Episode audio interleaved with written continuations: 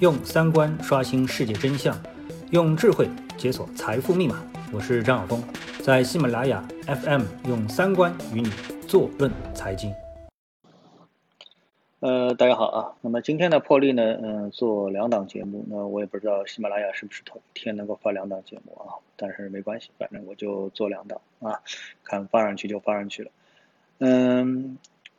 呃，为什么会做第二档节目呢？因为呃，我在写这个一篇文章的时候啊，去找各种消息啊，看看有什么特别的题材。因为我本来觉得是没什么题材的啊，突然之间发现呢，我这个忽视了一个消息啊。这个消息什么呢？就是深交所连发十文规范股票期权试点交易啊，这么一个消息。那么呃，之前这个消息呢，它标题呢，我也是晃了一眼啊。那么没太在意，我以为呢是这个呃指数期权的扩容的消息啊。大家都知道，现在的交易所里面呢有一个期权交易，就是上证五零期权啊。那么一直呢都说呢要扩容这个呃三零零期权，还有幺八零期权，或者是再加一个五零零期权啊。那特别是这个三零零跟五零零期权，因为它们都对应着有股指期货啊，是这么一个事情。嗯。一般情况下啊，这里我想起来了，一般情况下呢，这个呃股票呢，它是要可以做空，那么再配套期权啊。那么我们的这个市场当中呢，它呢只有融资融券啊，是可以融券，但是呢，这个融券呢，它不是裸卖空，就是你必须得先借到股票啊，然后呢，这个才能卖啊。你借到股票之后不卖也是没意义的啊，这股票就到你手里，对吧？这跟你买进股票是一样的，你就是先得借到股票啊。不是说你自己在市场上买到股票之后去卖掉啊，是你借到股票，这是不一样的。那么这个的呢，跟裸卖空也是不一样的。裸卖空是指你手里没有股票，你直接就卖空啊。那这个呢，才是跟股票期权所配套的这么的一个呃标准的金融产品啊。就像那个股指期货一样的，股指期货是裸卖空啊，你不是借了别人的股指期货，你是裸卖空啊。呃，就叫买空卖空，就是指这样一个意思啊。那么一开始呢，我以为是指数期权空人的消息，后来呢，突然之间看到啊，发现啊，原来不是，是指的啊股票期权啊。那么刚才我也是说了啊，股票期权里面呢有它的一些特点啊。那么牵涉到股票期权之后啊，那么对整个的一个 A 股市场的影响就不一样了。所以呢，我觉得哎呃是值得说一说的啊。那么首先我想到的就是为什么深交所会有这个消息？是深交所的消息，它不是上交所的消息啊。有可能过两天上交所有。但是呢，更大的可能是深交所这么提一提之后呢，就接下来又鸟无声讯了啊。呃，为什么？第一，自那个科创板推出之后啊，上市资源明显是向上交所倾斜啊。这个到呃中小板、创业板啊上市的股票少了，到创业科创板来上市的股票多了。为什么？这很简单，因为科创板的上市门槛很低啊，没有盈利也可以上。那么像过去这么多年啊，为什么这个深交所能够迎头赶上，在成交量和上市公司的数量上面逐渐的超过了上交所，而且奠定了它的领先的地位？一开始大家也不相信，后来真的是如此的。那就是因为在中小板跟创业板推出的时候啊，它的这个上市的门槛是要明显低于上交所的，就上交所是上大型的上市公司，而中小板跟创业板呢是越上越小啊，越上越小。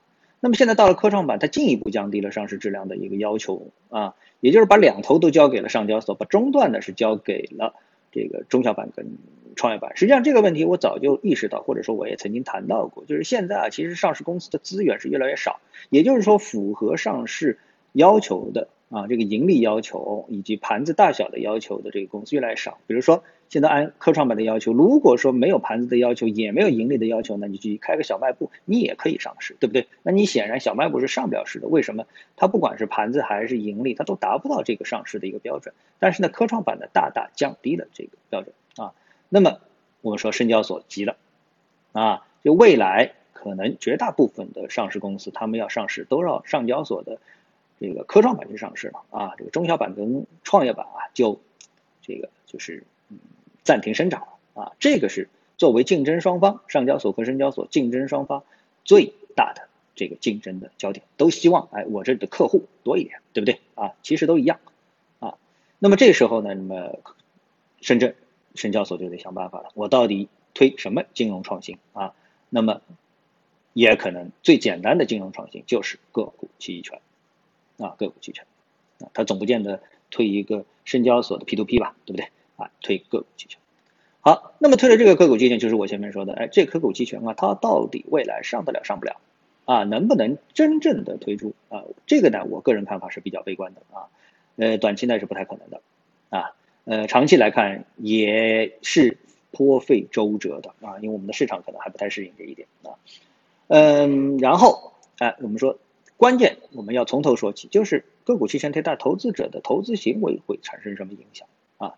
那么首先啊，A 股的投资人啊，因为大家都比较投机，所以一定会参与这个新的品种啊。大家还记得啊，有一个消息啊，有一个新闻，就是说这个上证五零期权啊，呃，在理论上单日出现过一百九十二倍的收益啊。那么这个在普通的股指期货也好啊，在这个期货也好，还是在股票也好，这都是不太可能的事情啊。哪怕是期货都不太可能啊，都不太可能。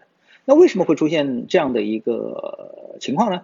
啊，那我们来计算一下啊，我拿美股的这样一个案例来跟大家说一说啊，比如说可口可乐，可口可乐呢，它现在的股价是五十四块四毛二，啊，那在这个价格上对应的看涨期权的价格是三毛一，啊，五十四块四毛二，它的看涨期权的价格只要三毛一分，啊，那么如果你哎看这个看好可口可乐，觉得它要涨，那你就买入看涨期权，比如说你买一百股，啊，一百股呢就是花了五千四百五十二美元。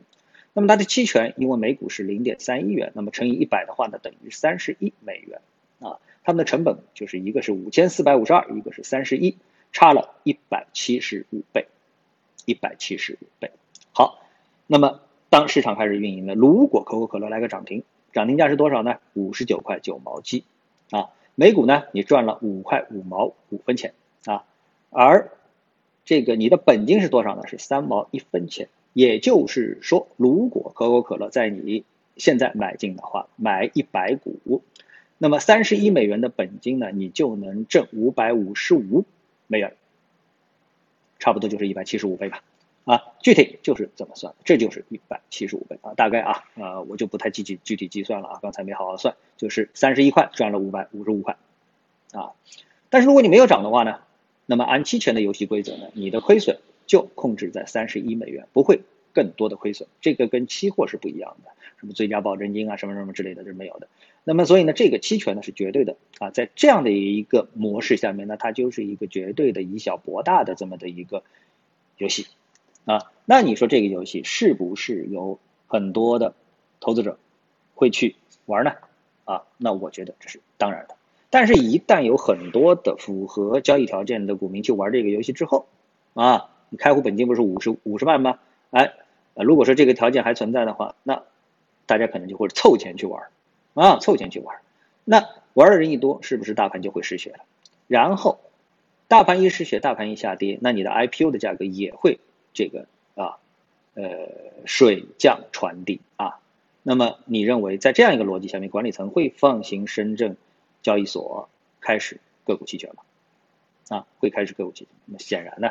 我觉得这里面是要打一个大大的啊疑问的啊大大，呃当然还有一个问题可能更专业一点啊，就是在期权里面呢，它有一个波动率的概念啊，其实这三字啊三个字从字面上就很好理解，波动率啊，呃天天涨跌停涨跌停，今天涨跌停天地板，那这显然就是波动率非常大，对不对？如果每天啊像中石化啊什么这是中石油啊，那每天它显然啊像这个工商银行那就属于波动率比较低，对不对？这个从字面就很好理解。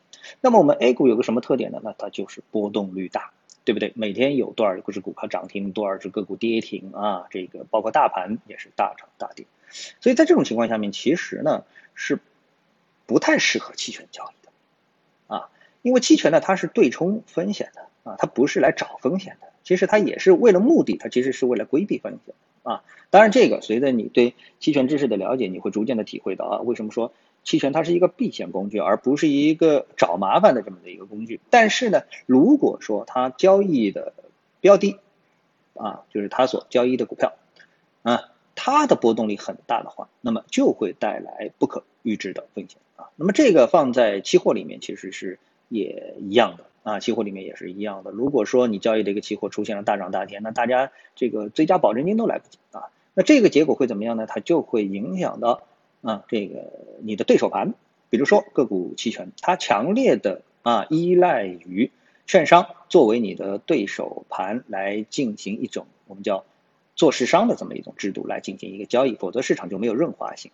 但是呢，一旦市场出现了大幅的波动的话，那么它的对手盘啊就可能会承担非常大的一个风险。就像我刚才所说的，如果说你花了三分十一块钱一个涨停，你就能挣了五百五十五，那这五百五十五你是向谁挣来的呢？是空头吗？还是做市商？啊，有可能你的对手就是券商。所以你一把做下去，如果一只股票风险风控不好的话，那有可能这个券商它就倒闭了，啊，它就破产了，它这个钱就一下子就都都都输光了。当然不输给你一个人啊，可能输给很多人，啊，输给很多人。所以呢，啊，这个期权无论是对于就在一个大波动率的市场当中的话呢，对于做市商其实是风险非常大的一件事情，啊，风险非常大的一件事情。